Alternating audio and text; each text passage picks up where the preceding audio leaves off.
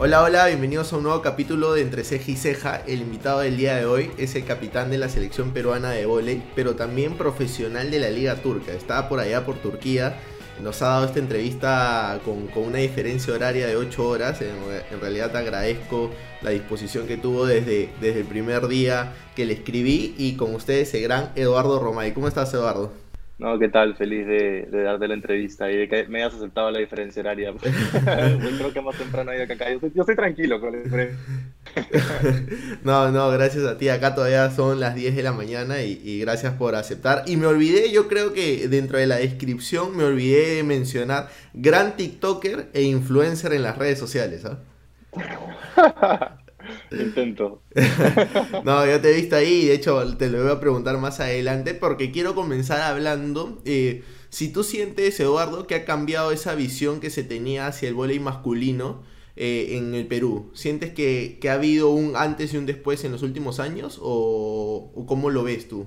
Yo creo que sí, ¿no? Creo que en muchos aspectos ha, ha mejorado, algo en positivo, por así decirlo.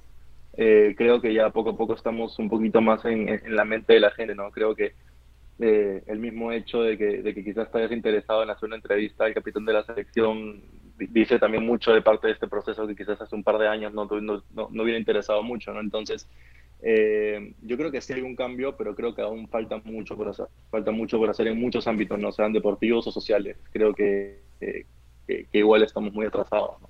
¿Y qué importante ha sido eh, el ingreso o la contratación de Juan Carlos Galá, el cubano, como parte de este proceso o de este proyecto Selección Peruana?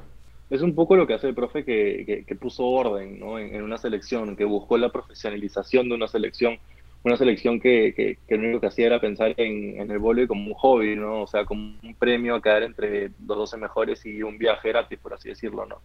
Eh, a cambiar mentalidades en cuanto a lo que nosotros queremos hacer, lo que anhelamos, lo que, lo que digamos, queremos lograr como selección. Creo que eso ha sido la chamba más grande que ha tenido profe. Y, y, lo bonito ha sido tenerlo detrás de todo este proceso, ¿no? O sea, alguien que, que, le dé credibilidad a tu sueño, por así decirlo, porque que te lo diga tu mamá no, no te lo crees, ¿no? Entonces, eh, el peso que tiene el profe Gala como profesional creo que ayudó muchísimo. ¿Y, y, qué, ¿Y qué tal es él como persona? O sea, se deja trabajar, tiene carácter fuerte. Es cruel pero justo. no, es, bien chévere. El profe, el profe es muy, muy chévere. Es, es una super persona. O sea, es, es, un papá deportivo y dentro fuera de la cancha. O sea, es, espectacular. No creo que hay muchas cosas que, que, que, nos gustaría contar a nosotros como deportistas que, que él hace incluso extra deportivamente por nosotros, pero eh, creo, creo que lo bonito y la magia es que las hace sin, sin digamos, sin esperar un, un, Algo este, mediático, ¿no? Pero, pero con eso, creo que con eso te digo suficiente, ¿no? Es, es, es una súper, súper persona. ¿Y cómo está hoy la selección peruana? Yo, eh, que los he comenzado a seguir ya o hace un, desde los Panamericanos, yo creo que el triunfo que tuvieron en el Sudamericano 2019 con Colombia, hacia, contra Colombia y contra Venezuela, para ustedes eh, fue como que ya dejamos de venir a la selección a cumplir y ahora competimos.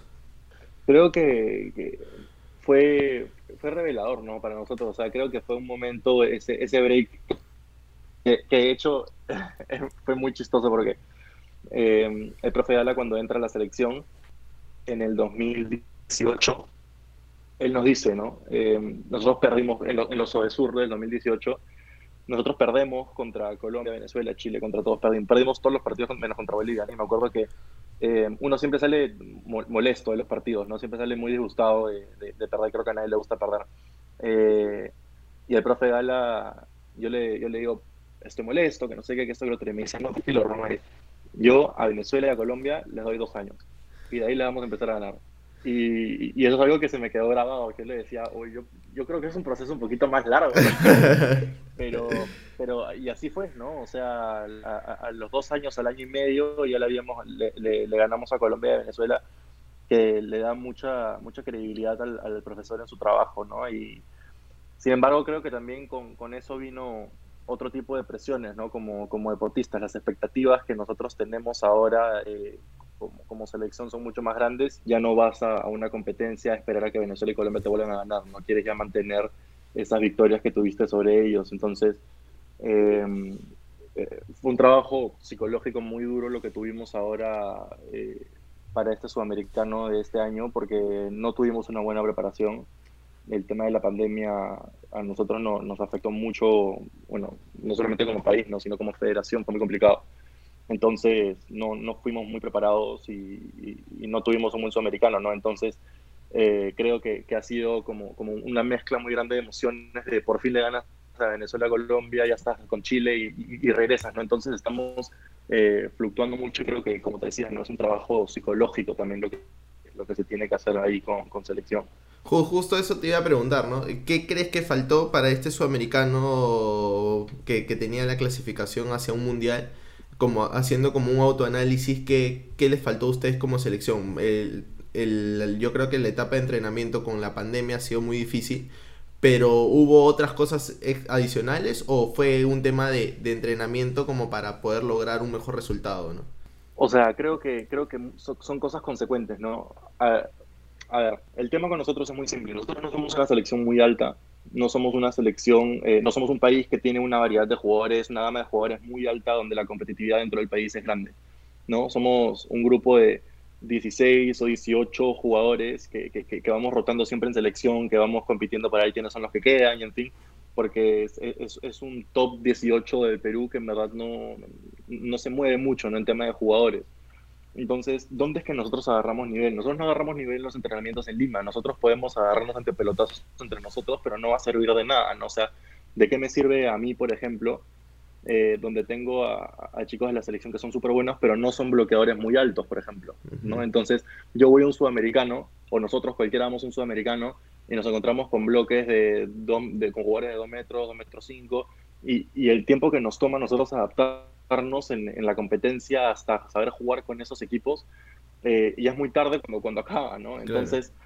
nosotros agarramos el nivel en las giras preparatorias antes de, la, de las competencias donde al principio llegamos a la gira y estamos todos perdidos y después estamos una semana, dos semanas y te acostumbras y luego vas a un sudamericano y ya vas completamente fresco, ¿no? Pero eh, el tema es que nosotros en la federación tuvimos un calendario en el cual eh, las cosas estaban muy ordenadas.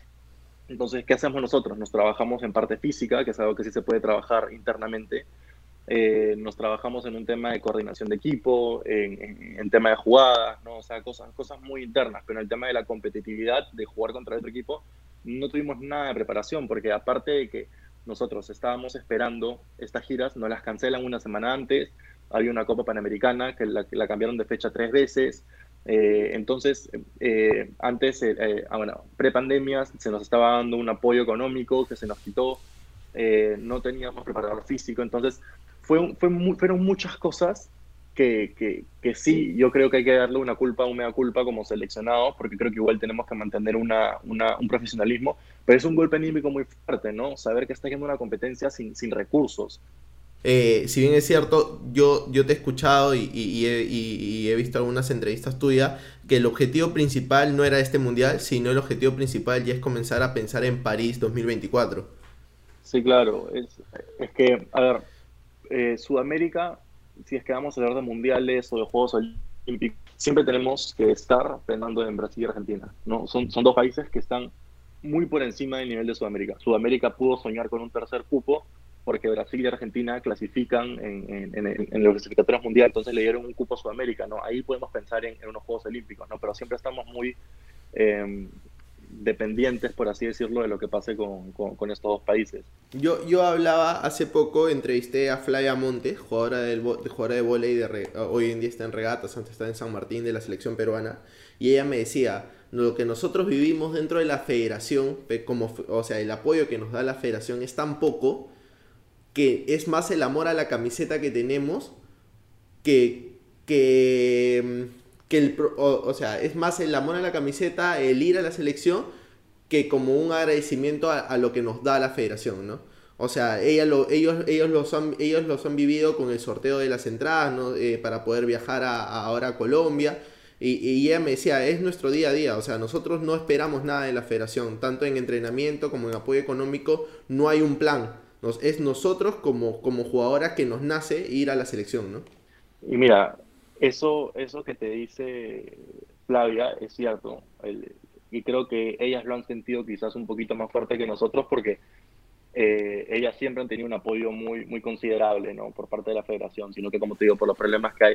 Pero imagínate, incluso ellas, en comparación de nosotros, tienen las tres canchas de la Viena que son de primer nivel, tienen como tres fisioterapeutas, tienen un doctor, tienen la, zona de fisioterapia, tienen el gimnasio de, la Viena, eh, su cuerpo técnico es bien grande, o sea, tienen, tienen entrenador, el asistente, el asistente, el asistente, tienen el, tienen el preparador físico, tienen todo un, todo un comando técnico que nosotros ni siquiera tenemos.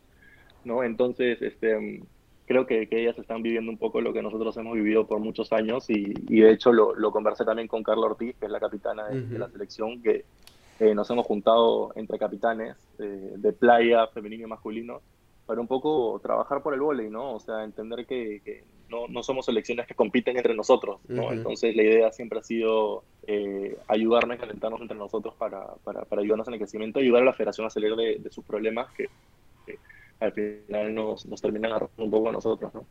Y, y, Eduardo, ya hablando un poco más de tu carrera profesional en el vóley, ¿desde qué edad lo practicas? ¿Cómo así decidiste eh, que, que esta iba a ser tu carrera profesional? No sé. lo que pasa es que para mí el deporte, eh, ¿cómo te explico? Fue muy... Eh, yo, yo no entré a jugar volei, yo, empecé a jugar a los 15 años, pero yo no, yo no entré a, al volei pensando, uh, esto es lo que quiero hacer el resto de mi vida, como creo que pasa mucho con, con los chicos, digamos, en, en, el fútbol. No tienes a un chico de 10 años diciendo, voy a ser futbolista profesional. No, o sea, eso no se me cruzó por la mente nunca, ¿no? Eh, porque creo que también dentro de todo sabía cómo era el, el volei en el país. No creo que nunca pensé que un no tenía el valor suficiente como para irse a jugar al extranjero, ¿no? Entonces, este yo jugué desde los 15 años y, y, creo que creo que nunca pensé en irme profesional. El 2018, 2017, 2018 creo que es la primera temporada que juego en el extranjero, que me voy a Arabia Saudita. Eh, Francisco Orbaz, Paco Orbaz, el entrenador de la selección femenina, es el que, el que me llama y me dice, Eduardo, me están preguntando por un jugador con ciertas características, quería saber si estás interesado. Y yo le dije, ya, pero yo nunca lo busqué, nunca lo quise, ¿no? O sea, me, me cayó y, y creo que, bueno, se abrió esa puerta y, desde ese entonces me, me, dediqué a esto, ¿no? Ya tengo cuatro o cinco años de profesional y, no, sé hasta cuándo. ¿Y, y, qué, qué, tan duro ha sido afrontar los prejuicios de la sociedad peruana, que, lo, que me lo decías al comienzo, eh, contra el voleibol masculino, como jugador de voleibol masculino?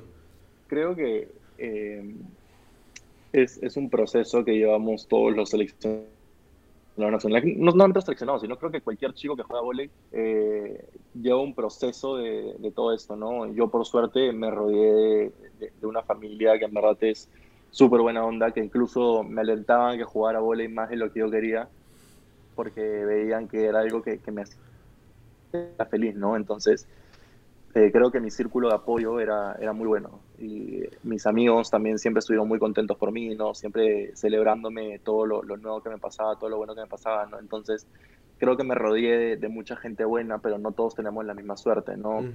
He vivido tantas historias de tantos chicos que, digamos, a mí también me ha pasado, ¿no? Me, me, han insultado de todo, me ha tocado jugar en la calle alguna vez, me ha tocado en el mismo colegio, pasar por cosas así, ¿no? O sea, el hecho de que eh, quizás yo tuve, no sé si la palabra es una madurez mental eh, en ese momento suficientemente sólida para, para, aguantar el deporte, porque no es, que, no es que yo era como oídos sordos, ¿no? Me afectaba muchísimo lo que me decían. Eh, forja mucho el carácter de una persona y, yo la pasé mal. No me imagino gente que la pase incluso peor porque escucho historias que son realmente terribles. Chicos que me escriben a decir a mis papás no me dejan jugar volei porque tienen miedo a lo que la gente va a decir chicos que han entrenado en, en, el club conmigo me dicen, no quiero ir a la selección porque tengo miedo de lo que me van a decir mis amigos. O sea, es, es, realmente horrible y, y, en verdad a mí me conmueve literal hasta las lágrimas escuchar las historias de, de, tantos chicos que es su pasión, que quieren sumar a la selección, que quieren hacer un deporte, que te cataloguen de cierta manera por hacer un deporte y que te cataloguen por algo que ni siquiera tiene por qué ser negativo, ¿no? O sea, cuando, cuando hablamos de, del tema específico que es la homosexualidad, o sea, lo usamos como insulto. O sea, hay, hay, hay un desglose de problemas sociales en esto de acá que, que, es interminable, ¿no? Entonces, e, es algo realmente cruel, ¿no? Y, y, creo que está todavía muy, muy presente en, la sociedad peruana y eso hay que cambiarlo. Y creo que ha sido parte de la chamba que, que tengo ahora como capitán, ¿no? No solamente tratar de sumar con selección y darle visibilidad a la selección, sino hacer que, que más gente pueda tener los ejemplos de la selección, ¿no? Creo que he tenido una historia que me pareció súper bonita, que fue de, eh, es una reunión por Zoom con, con fans, con seguidores, y, y, un chico me contaba la historia que le dijo a su papá que quería jugar vóley y que su papá le dijo, no, el vóley es para tales, para tantos, ¿cómo vas a hacer eso? Que no sé qué, que, que no sé qué, y me dijo eh, que fue donde su papá con un video mío jugando y le dijo, no, papá, mientras exista un Eduardo Romay que esté rompiendo estos estereotipos, o sea, yo creo que yo también puedo, ¿no? Y, y para mí eso fue, o sea, un, una cachetada brutal a lo que creo que ahí entendí eh, cuál es el, el, la motivación más grande que tengo yo como capitán, como deportista, ¿no? O sea, eh, como lo dije ahora en el, en el último libro que, que, que, que escribieron sobre mí, que el éxito no es la medalla, el éxito es lo que haces con tu carrera eh, y lo que haces en el camino. ¿No? Y, y, lo que dejas a la gente. Y creo que, que, esa es la chamba más grande que tengo, ¿no? Más allá de, de intentar ser campeón mundial, creo que hay muchas cosas eh, que quiero dejar antes que eso, ¿no? Y, y, además estos cuatro años que tú has estado en el extranjero jugando, eh, un aporte que tú le has dado a la selección peruana es abrirle las puertas a otros chicos de poder salir de la, del medio local y poder probar suerte en el extranjero, ¿no? Eso es, eso es lo bacán, ¿no? Eh, por ejemplo, en el caso de España, eh, al año siguiente me escriben que querían que regrese a, jugar por el equipo, pero eh, como tú decías, creo que, parte de la experiencia y lo que me gusta con el voleibol es conocer nuevas culturas, vivir en nuevos lugares, ¿no? Creo que si es que me quedo dos años en el mismo lugar ya es porque realmente enganché con el lugar, ¿no? Pero, pero creo que es lo, es lo bonito de lo, de lo que me trae el deporte, ¿no? ¿no? Conocer nuevos lugares, nueva gente y todo. Eh, que dicho sea de paso también es lo que odio. o sea, es, es una relación amor-odio, porque odio ser el nuevo de un lugar, ¿no? Pero, ¿a qué, eh, ¿cuántos jugadores has recomendado en, en, estos últimos tiempos que se han ido a jugar al extranjero? Japón Vargas, cuando yo me fui al Cisneros, yo lo recomendé a Japón y jugó la temporada siguiente.